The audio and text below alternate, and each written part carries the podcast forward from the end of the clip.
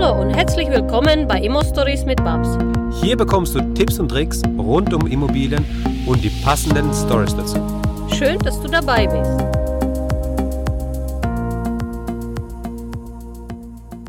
Ja, jetzt gibt es gleich ein Interview mit dem Andreas Atzenbeck. Andreas ist der Rechtsanwalt von der BABS hat mit der Babs also viel zu tun und viel schon erlebt. Und ähm, wir sprechen in dem ersten Teil von dem Interview mit ihm über das Mahnverfahren. Welche gibt es da? Wie lange dauert die, die Klage? Welche Kosten kommen dann auf dich dabei zu? Auch über das Thema, ist eine Rechtsschutzversicherung wirklich sinnvoll? Sind Mietnomaden und wie hoch ist denn da die Gefahr? Das typische Thema.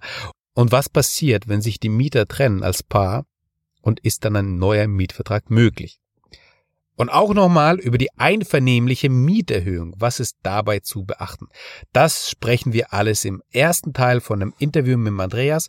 Also sei gespannt. Jetzt geht's los. Hallo Andreas. Hallo Max. ähm, ja, wir haben heute einen Gast bei uns, diesmal ohne Babs, sondern mit dem Andreas. Der Andreas ist ähm, ein Rechtsanwalt und zwar auch unter anderem ein Rechtsanwalt, also der Rechtsanwalt von der Babs. Also er hat auch immer wieder mit der Babs zu tun. Ähm, ja, und der, der Andreas, der wohnt jetzt in Dresden oder ist in Dresden, sein Büro ist in Dresden. Er ist aber deutschlandweit wahrscheinlich unterwegs. Das wird er aber nochmal gleich selber sagen, am besten. Und zwar, ja, lieber Andreas, herzlich willkommen und stelle ich doch mal am besten selber nochmal kurz vor. Ja, hallo. Also ich bin Rechtsanwalt, ähm, habe mittlerweile die Spezialisierung auch zum äh, Fachanwalt für Miete und Wohnungseigentum. Das ist äh, eine etwas eingegrenzte Bezeichnung für Anwälte, die allgemein sich mit Bestandsimmobilien befassen, also auch mit den drumherum liegenden Bereichen vertraut sind. Ähm, ja, und äh, mein Einzugsgebiet ist tatsächlich nicht nur Dresden oder Sachsen, sondern deutschlandweit. Also sowohl die ähm, Wohnungen, die ich äh, zu betreuen habe, als auch die Vermieter sind im ganzen Bundesgebiet und teilweise darüber hinaus ähm, verstreut.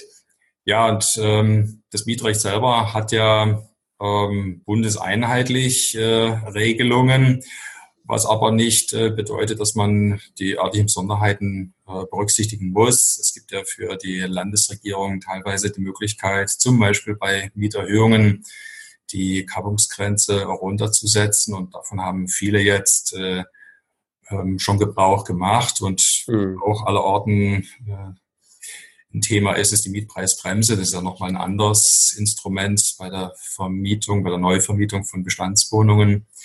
Und da ist ähm, auch der, der örtliche Bezug natürlich zu berücksichtigen. Genau.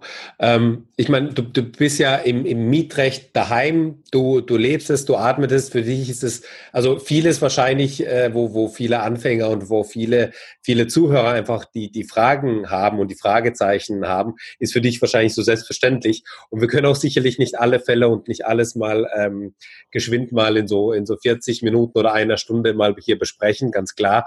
Aber zumindest ähm, ist das Ziel, so ein bisschen die Grundlagen zu legen oder so ein bisschen eine Übersicht zu geben oder vielleicht auch äh, diese Best Practice zu haben, wo du sagst, okay, das habe ich immer wieder und ich merke auch immer wieder, äh, das sind so die typischen Fehler, die die Vermieter machen. Und ähm, deswegen würde ich auch da gerne mal so ein bisschen reingehen in, in die Frage, die uns, die uns alle quält. Das ist nämlich die Frage, ähm, wie kriege ich denn meinen Mieter tatsächlich raus, wenn er, wenn er wirklich, also wenn er, wenn er sich falsch verhandelt, verhandelt wenn er sich falsch verhalten hat, wenn er die Miete zweimal hintereinander nicht gezahlt hat und äh, komplett nicht einsichtig ist. Man kann mit ihm nicht mehr reden, man kann mit ihm nicht mehr telefonieren, vor, vor Ort vorbeikommen oder sowas mit ihm reden, bringt nichts. Wie gehe ich vor? Was ist dann das, was ich machen muss? Ja, also wenn es soweit kommt, wie du es gerade beschrieben hast, äh, dann heißt es natürlich, möglichst früh zu handeln.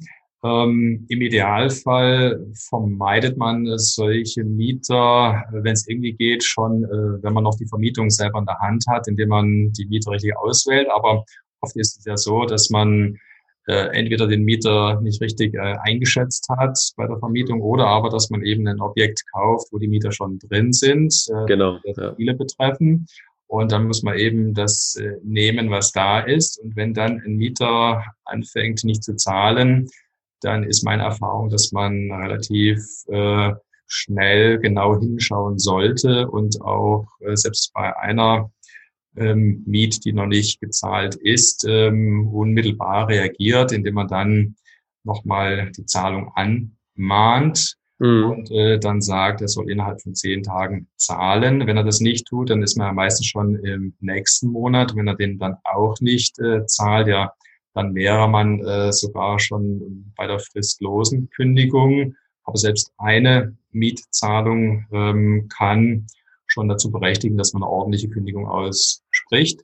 Mhm. Ähm, Wenn es dann soweit ist, dass er dann tatsächlich nicht zahlt, dann äh, kann man nach einer ausgesprochenen Kündigung ähm, natürlich erstmal schauen, äh, wird er ausziehen. Wenn er sich schon aktiv wehrt und sagt, nein, ich äh, ziehe definitiv nicht aus, dann kann ich ihn schon äh, verklagen und auf die Wirksamkeit äh, der Kündigung des Gericht äh, ähm, entscheiden lassen, damit man keine Zeit versäumt. Wenn aber die Kündigungsfrist äh, verstrichen ist ähm, und er ist nicht draußen, dann erhebe ich die Räumungsklage, mit der ich eben das Ziel habe, dass er die Wohnung ähm, räumt und herausgibt.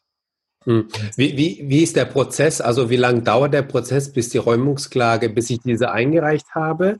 Also erstmal ja vom, vom Zeitraum, ich habe mir jetzt die Frist gegeben von diesen zehn Tagen, wie, wie, du das gesagt hast. Er hat immer noch nicht gezahlt. Dann ist mein Ziel, die Räumungsklage zu bekommen. Ich habe die jetzt eingereicht. Mhm. Ähm, also die, die, dieser Zeitraum, wie kann man denn irgendwie fassen?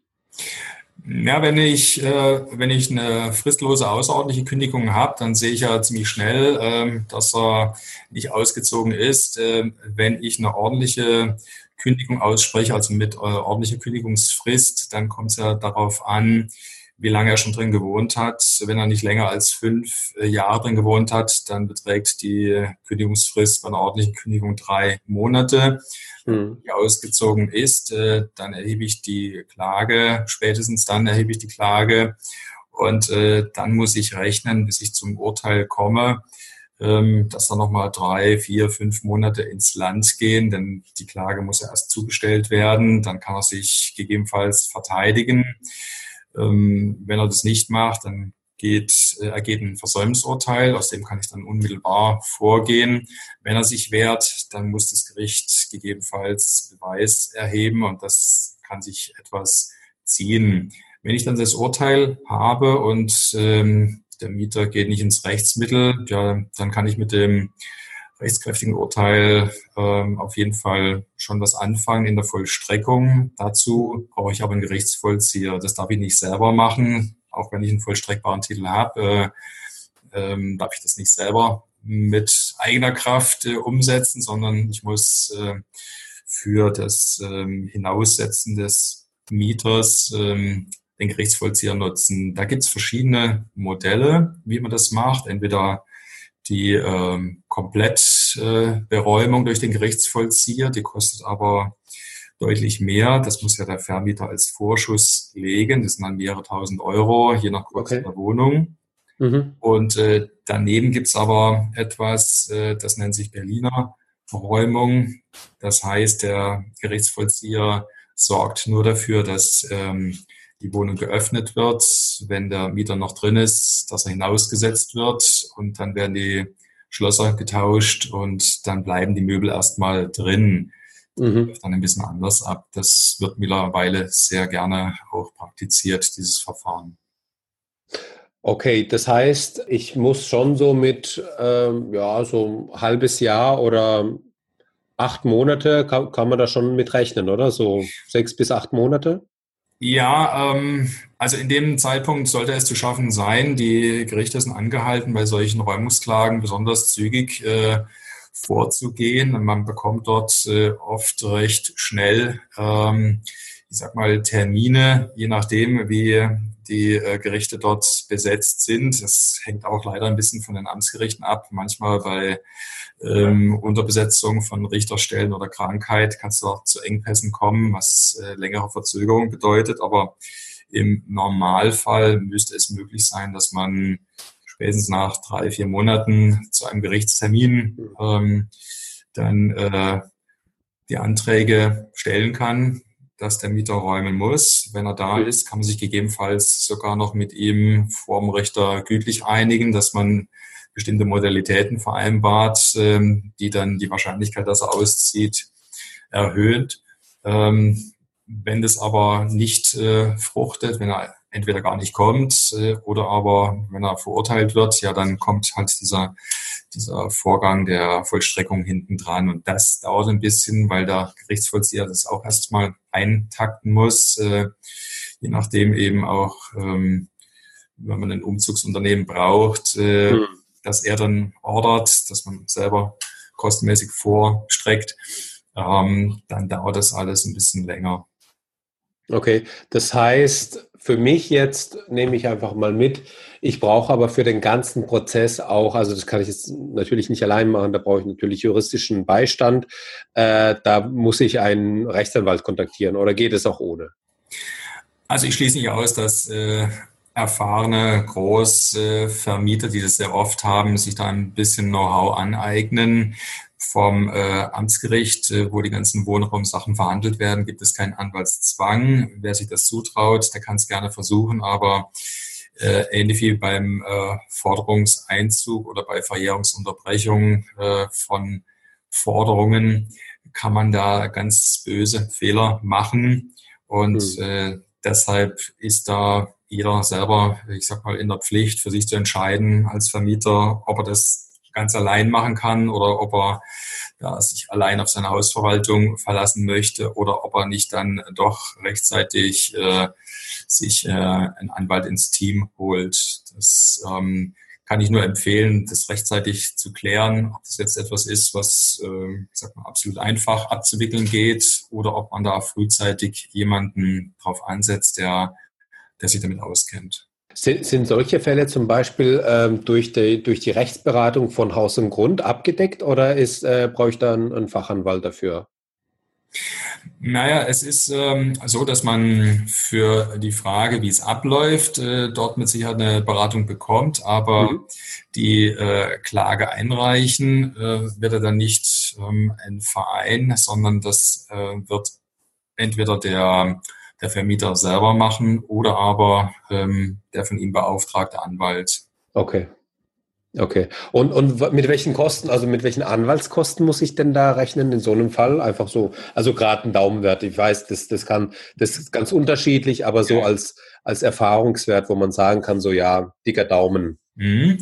Also äh, die Kosten beim Gericht und auch die Anwaltskosten, die richten sich nach der nach dem Streitwert, also mhm. keine, keine einheitliche Zahl, das ist nicht pauschal, sondern man nimmt äh, bei Wohnraummietverhältnissen immer den Jahresmietwert als. Gegenstandswert und davon bemisst sich dann nach der Tabelle sowohl die Gerichtsgebühr als auch die Anwaltsgebühr. Man kann also rechnen, wenn man jetzt äh, zum Beispiel eine Wohnung hat, die mit 1000 Euro vermietet wird, äh, mhm. da ist man dann schon kostenmäßig in dem Bereich äh, gut 2000 Euro ähm, mit dabei, mit Gerichtskosten, mit Anwaltskosten, je nachdem, äh, wie viel in der Vollstreckung noch dazukommt, äh, ob man jetzt diese Berliner Räumung mit circa 300 bis 500 Euro wählt oder aber ob man jetzt äh, den Vollräumungsservice über den äh, Gerichtsvollzieher wählt, dann ist man mit drei, vier, 5.000 Euro Vorschuss auch nochmal mit dabei, allein was die Vollstreckung angeht. Also da kommt schon ein bisschen was zusammen. Mhm. Wie ist da deine Empfehlung oder deine, ähm, deine Erfahrung damit? Rechtsschutzversicherung, also Vermieter-Rechtsschutzversicherung ist dann in dem Fall gut, gutes Geld, das man äh, anlegt, oder?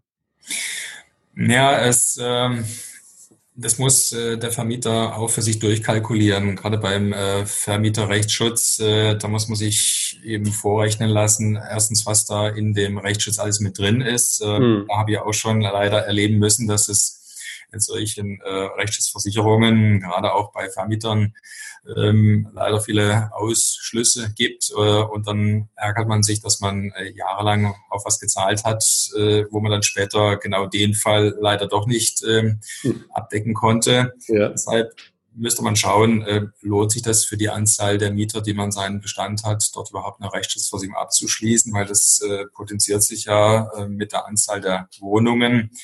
Und ähm, da müsste man eben schauen, was, was gibt es für eigene Erfahrungswerte, wie oft kommt sowas vor, hat man selber äh, die Möglichkeit gehabt, die, die Mieter eingehend zu prüfen, dann ist die Wahrscheinlichkeit, dass man wegen Räumung jetzt äh, diese ähm, Investition tätigen muss, ähm, eine andere, als, als wenn man jetzt äh, einen Mieterbestand hat, wo das äh, an der Tagesordnung ist, dass man da jemanden rausklagen muss. Ja, klar. Also das ist natürlich sowieso die, die, die, die Voraussetzung oder die Hausaufgabe, die jeder am Anfang vor allem Dingen machen muss, wenn er einen neuen Mieter hat, dass er die Mieter prüft dass er da äh, die einfach die Unterlagen von dem Mieter verlangt, die man braucht. Das heißt, die, äh, die, die ähm, Gehaltsnachweise, das heißt äh, auch den Vorvermieter kontaktieren, mit dem Kontakt haben, ja. mit dem mal telefonieren und fragen, wie es war und, und so weiter. Also da gibt es natürlich viele Prüfungen, Bonitätsprüfungen von Schufa-Auskunft und so weiter. Da gibt es natürlich diese Prüfmaßnahmen, aber es kann ja immer wieder was verrutschen. Und dann ist einfach so ein bisschen die Frage, ja. ähm, ja, wie, wie oft passiert denn sowas? Das sind ja oftmals einfach auch diese, diese Ängste, die ganz viele haben am Anfang, um, um irgendwie die von Immobilieninvestments hören, die dann sagen, oh mein Gott, Mietnomaden und so weiter. Ja, das ist ja das Erste, was dann immer kommt. Und da stelle ich mir die Frage, also ich kenne jetzt nicht viele mhm. Fälle, wo es eben Mietnomaden gab. Wie oft kommt denn sowas vor überhaupt, ja? ja. Und ich habe, ich hab, ähm, als wir in, in Mainz waren, bei dir Kräuter auf der Vertriebsoffensive, da habe ich Versicherungsmakler äh, mit ihm gesprochen und ihn gefragt und da hat er gesagt, natürlich braucht man einen Vermieter Rechtsschutzversicherung und so weiter. Das ist ja das Thema, frag nie einen Friseur, ob du eine Frisur brauchst. Aber ähm, äh, ja, deswegen fand ich das oder finde ich das eben auch interessant von dir mal zu hören, mhm. was, wie du dazu stehst. Und, und deine Aussage war ja auch die, ja gut, prüf deine Mieter, mach deine Hausaufgaben, dann ist die Wahrscheinlichkeit schon mal sehr gering, dass du das machst. Aber wenn du dich in einem mhm. Klientel bewegst, wo es eben wahrscheinlicher ist, dass sowas passiert oder auch immer wieder passiert, dann ist es vielleicht nicht schlecht, sowas zu haben. Ja, also die echten Mietnomaden sind zum Glück äh, nicht so häufig, wie, wie man es in den Medien vielleicht vermuten würde. Ähm, Allerdings kann doch, äh, ich sag mal, arbeitsbedingt zum Beispiel bei jemandem, der über Jahre gut gezahlt hat, was eintreten. Da kommt dann eine Trennung und äh, das Paar, das äh, als Paar eingezogen ist, geht auseinander und es bleibt dann einer übrig und der strauchelt dann vielleicht beruflich und schon kann es dann eben zu den entsprechenden Mietschulden kommen. Ähm, sowas ist eher anzutreffen als diese, diese klassische Mietnormale, der dann eine verwüstete Wohnung hinterlässt äh, und äh, über, über Monate und Jahre nicht gezahlt hat. Ähm, ja. Deshalb, wie vorhin äh, schon mal angedeutet, äh, wenn sowas anfängt, also wenn man den Mieter schon drin hat äh, und es nicht durch ähm, Schufa und ähm, Mieter-Selbstauskunft vorher schon ein bisschen eingegrenzt hat, äh, dann spätestens, wenn er mit der Mietzahlung ins Stocken kommt, ähm, ähm, gleich nachfassen. Es muss ja nicht äh, scharf sein, aber es sollte doch äh, klar machen, dass man das Geld jetzt haben möchte. Und wenn es dann nicht kommt, dass man dann entsprechend nachlegt, weil es dann auch äh, natürlich in so einer Wohnanlage sich rumspricht, äh, dass man das gar nicht erst ähm, einreisen lässt. Ähm, mich überrascht manchmal, wie geduldig manche Vermieter sind mit äh, Überziehung von, von Zeiten. Ich spreche da jetzt nicht von zwei, drei Tagen, ähm, mhm. von vielen Wochen, die teilweise äh, die Mietzahlung verschleppt wird und was dann hingenommen wird. Und da braucht man sich, wenn man das öfters macht, auch nicht wundern, dass es dann äh, Kreise zieht und dann auch später andere sagen, warum sollte ich pünktlich zahlen, wenn es der Nachbar auch nicht macht. Ähnliches ja. bei Betriebskosten, Nachzahlungen.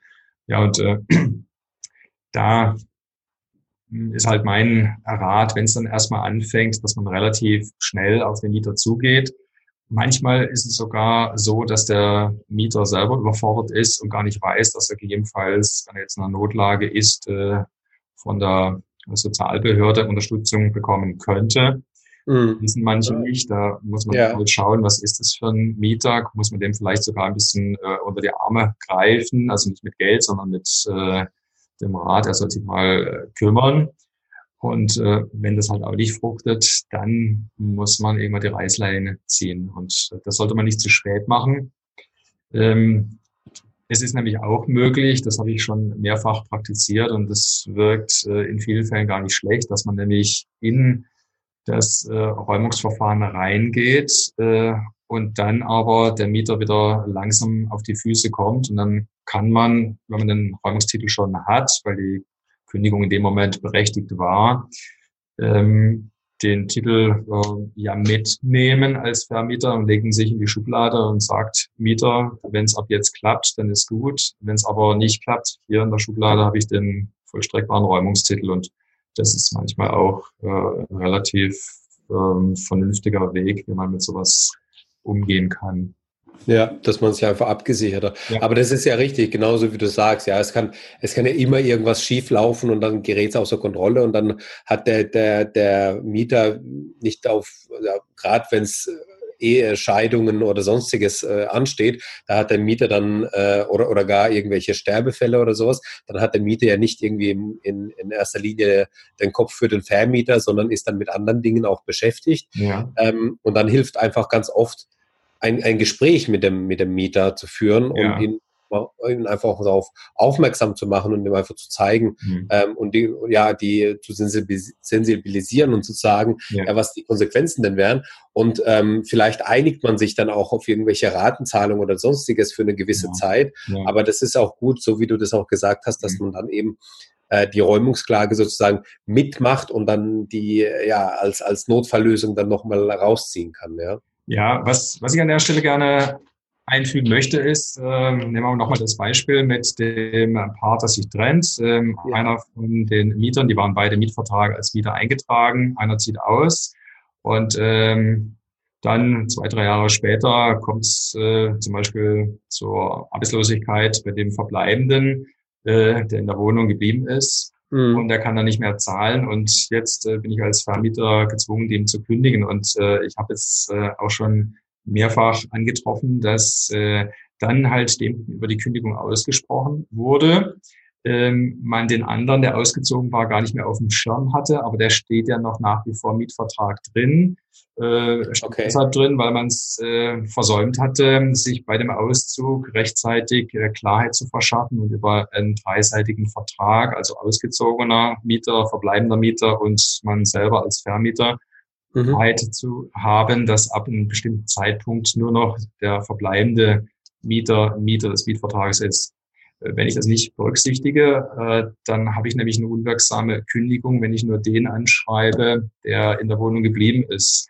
Und äh, das ist dann immer schade, wenn man wegen solcher Dinge, weil man den Mieterbestand nicht gepflegt hat, also was Namen der Mieter angeht und so weiter, dass man dann plötzlich über solche formellen Fallstricke, ich sag mal, das Verfahren ähm, ja, zu Fall bringt. Das ist schade. Ähm, deshalb von Anfang an darauf achten, dass man den, den Mieterbestand äh, richtig aufnimmt und dass man den auch weiterhin pflegt und weiß, erstens, wer wohnt drin und vielleicht mhm. sogar ab und zu ähm, schaut, äh, wie sieht's denn dort aus, also wie sieht die Anlage aus, ähm, ähm, ist das Haus gepflegt, kommt der Mieter seinen sag mal, Pflichten nach, wenn vereinbart ist im Mietvertrag, dass auch äh, Reinigung, Hausreinigungsarbeiten zu übernehmen hat, ähm, Treppe fegen und so weiter, dass es dann auch ein ordentliches Bild abgibt. Ähm, da darf man auch nichts einreißen lassen. Gut, viele machen das über Hausmeisterdienste, aber trotzdem mhm. erkennt man, wenn man ab und zu im Objekt ist, äh, die Mieter, die dann ähm, das schleifen lassen und da muss man dann rechtzeitig schauen, was da los ist, ähm, damit es nicht dann später sich äh, zu größeren Problemen auswälzt. Es ist im Übrigen ja auch möglich, äh, dass man, zwar nicht jeden Monat, aber dass man mal äh, den Mieter bittet, auch die Wohnung äh, anschauen zu können. Ähm, so alle zwei, drei Jahre ist das äh, laut Rechtsprechung normalerweise drin, dass man da mal äh, schaut, ob noch alles okay ist, ob zum Beispiel jetzt Schönheitsreparaturen fällig sind. Und ähm, Schönheitsreparaturen ist übrigens auch ganz heißes Thema, weil sich da die ja. Rechtsprechung in den letzten ja, Jahren förmlich überschlagen hat und viele Vermieter da ein ganz großes Risiko laufen, dann äh, selber tätig werden zu müssen mhm. eigentlich gar nicht eingeplant hatten. Ja. Also ich wollte es nur einfügen, dass es immer ratsam ist, auch seinen Bestand im Auge zu haben. Wer wohnt denn jetzt eigentlich in meiner Wohnung drin? Und äh, damit man dann, wenn es drauf ankommt, gewappnet ist und weiß, wen man, wen man anzusprechen hat. Aber ähm, ist es dann auch nicht so, wenn ich dann trotzdem beide noch im Mietvertrag stehen habe, dass dann ich den EMA, also den, den, den anderen, der jetzt schon nicht mehr in der Wohnung wohnt, von ihm das Geld verlangen kann für die Miete? Richtig, richtig. Äh, letztlich hat auch der, der auszieht, ein Interesse daran, dass dann eine saubere äh, Lösung kommt, weil er sonst ja. in der Haftung mit drin ist, äh, nicht nur was die laufende Miete angeht, sondern zum Beispiel auch etwaige Nachzahlungen auf Betriebskosten oder ja. etwaige Schäden, wenn der, wenn der äh, Mieter, der in der Wohnung blieb, dann irgendwann doch auszieht, dann ist derjenige, der noch äh, mit im Mietvertrag drinsteht, ähm, äh, gesamtschuldnerisch haftbar. Das heißt, er müsste dann mit einstehen. Deshalb äh, müsste, wenn der, der auszieht, ähm, es richtig überlegt, ein Interesse haben, dafür zu sorgen, dass man sich mit dem Vermieter und dem verbleibenden Mieter einigt, ähm, sinnvollerweise schriftlich. Mhm. Wenn der Vermieter das aber nicht möchte, dann muss er das auch nicht hinnehmen. Dann äh, kann er auch sagen, entweder beide ziehen aus äh, oder gar nicht. Ja. Ich, das kann ich als Vermieter sozusagen, da kann ich mein Veto äh, einlegen. Naja, ich äh, muss nicht einwilligen in diesen dreiseitigen Vertrag. Äh, ah. Wenn die Mieter oder wenn einer der Mieter unbedingt raus will, dann, äh, dann muss er, dann muss er gegebenenfalls äh, mit dem anderen zusammen die Wohnung kündigen, ähm, wenn der Vermieter diesen dreiseitigen Vertrag nicht will. Okay, okay. Und ähm, aber ist, also da, da ist wahrscheinlich ganz viel Verhandlungsspielraum drin. Das heißt, ich könnte ja dann auch ähm, mit, dem, mit dem verbleibenden Mieter dann einfach auch einen neuen Mietvertrag äh, erstellen also ich, ich stelle mir jetzt dieses dreiseitige äh, Verständnis so vor, dass man dann einfach so einen Zusatz zu dem Mietvertrag hat, wo man einfach alle drei Leute unterschreiben und da steht einfach drin, ab dem und dem Zeitraum ist nur noch der Mieter ähm, ja. der Mieter und genau so, genau so. der eine scheidet aus. Aber ich könnte jetzt auch hingehen und sagen, ich verlange jetzt aber einen neuen Mietvertrag, damit, also und damit auch die, die, die Miete eben angepasst und so weiter. Ist, ist sowas möglich? Sowas wäre möglich, dass man äh, sagt, ähm, man beendet jetzt einvernehmlich das alte Mietverhältnis und mit dem einen, der da drin wohnen möchte, macht man ab dem Tag äh, ein neues Mietverhältnis beziehungsweise zumindest einen neuen Mietvertrag, wo dann noch der eine drin steht und gegebenenfalls mit angepassten Konditionen. Das ginge auch, ja. Okay, und jetzt hast du mir auch ein gutes Stichwort gegeben. Äh, achso, mir fällt jetzt gerade nochmal ein, zu dem Thema, was wir vorher hatten mit dem, mit dem Versäumnissen von den Mieteingängen. Ähm, es gibt ja mittlerweile ganz viele Tools, die man echt nutzen kann. Ich verstehe das, wenn das noch vor 10, 20 Jahren war, dass man die Miete, äh, die Mieteingänge nicht geprüft hat. Aber heutzutage, es gibt ja bei der DKB das Vermieterpaket, wo man einfach äh, ja einstellt, wann die Miete einkommt. Und wenn es, äh, ja, wenn die Miete nicht auf dem Konto ist, dann kriegt man eine Nachricht, dann bekommt man eine E-Mail, wo es dann heißt, die und die Miete ist jetzt nicht drin. Sie können es gerne nachprüfen. Das ist ja nicht, schau mal einfach nur aufs Konto rein, ja. Und ähm, ich habe den Fall zum Beispiel auch gehabt, wo es dann hieß, Miete ist nicht drin gewesen und dann bin ich online gegangen, habe mir das mal angeschaut und schubs, ich habe dann gesehen, dass die Miete eben nicht ähm, am, am äh, 1. März da war, sondern am 28. Februar bereits überwiesen wurde. Das heißt, äh, die, die Vermieterin hat einfach die Miete früher überwiesen, deswegen hat das Programm einfach nicht für den Monat ähm, sozusagen zugerechnet und hat mir da sozusagen den Fehler ausgespuckt. Aber das war ja für mich in dem Fall okay. Aber so funktioniert halt das eben, dass es heutzutage ähm, ja ganz gut abzubilden ist, dass man das automatisiert. Und äh, das Stichwort, was du mir aber gegeben hast, war der, war das ein, äh, ein wie war das? Ein, diesen dreiseitigen Vertrag, der, damit der eine ausziehen kann und äh, der andere bleibt, oder? Was? Nee, dass, dass ich den neuen Mietvertrag aufsetzen kann. Naja, ähm, wenn, wenn die Parteien einig sind, äh, dass das alte Mietverhältnis endet und äh, mit dem äh, verbleibenden Mieter ein neues Mietverhältnis mit neuem Mietvertrag ab dem Zeitpunkt beginnen soll, dann, dann ist das möglich. Einvernehmlich ist das. Einvernehmlich, genau. Genau. Ein, einvernehmlich war mein Stichwort, genau. Ja. ähm, und, und zwar ähm, habe ich schon ein paar Mal gehört, dass Leute, hm, die jetzt eine neue Immobilie gekauft haben, bei der die Miete also wirklich von uralt war, seit 15, seit 10, 15 Jahren nicht angepasst wurde, dann ähm, einfach mit dem, mit dem Mieter gesprochen haben und sich geeinigt haben, dass sie jetzt den bestehenden Mietvertrag aufheben und einfach einen neuen Mietvertrag ansetzen, der nicht ganz auf dem Niveau des, des, des Mietspiegels ist, der vielleicht ein bisschen drunter ist, aber eben deutlich höher wie der ursprüngliche Mietvertrag. Ja. Wie ähm, kann ich das machen? Ist es einfach alles nur Verhandlungsgeschick oder gibt es da dabei auch nochmal was zu beachten? Ja, also wenn ich so eine Wohnung gekauft habe und äh, sehe, da ist die Miete schon seit vielen, vielen Jahren äh, nicht angehoben worden, der ist äh, ganz weit unten. Da ähm, muss man sich natürlich erstmal Folgendes klar machen. Äh, es gilt der Grundsatz im deutschen Mietrecht, äh, Kauf bricht nicht Miete. Das heißt, der Käufer muss das Mietverhältnis mit allen Rechten und Pflichten so übernehmen, wie es vorher vom Voreigentümer angelegt war. Mhm. Und äh, das heißt, ich muss mir gegebenenfalls auch leider äh, die niedrige Miete vom Mieter erstmal gefallen lassen. Aber ich äh, kann mich auch da mit dem Mieter einigen. Das heißt, wenn beide es wollen, dann dürfen die die Miete anpassen. Das lässt äh, das Mietrecht äh, nach dem bürgerlichen Gesetzbuch ausdrücklich zu, dass man einvernehmlich die Miete erhöhen kann. Allerdings ähm, ist dort grundsätzlich auch äh, irgendwo eine Art Obergrenze. Also es darf jetzt nicht äh, ähm, siebenniedrig hoch angehoben werden.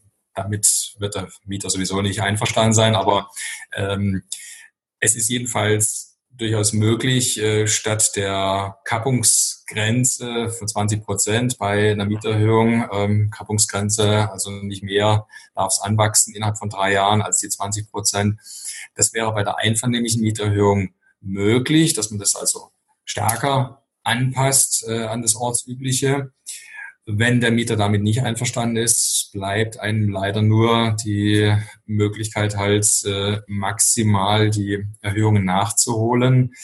Und äh, dann habe ich natürlich eine enorme ja, Zeit, die ich da erstmal äh, brauche, bis ich ja wieder angekommen bin, je nachdem, wie, wie niedrig das Ausgangsniveau ist. Ja, das hatten wir ja schon ein paar Mal gehabt. Wir machen jetzt an dieser Stelle eine Pause und den zweiten Teil, den bekommst du dann morgen. Also, sei gespannt auf den zweiten Teil, es geht genauso spannend weiter.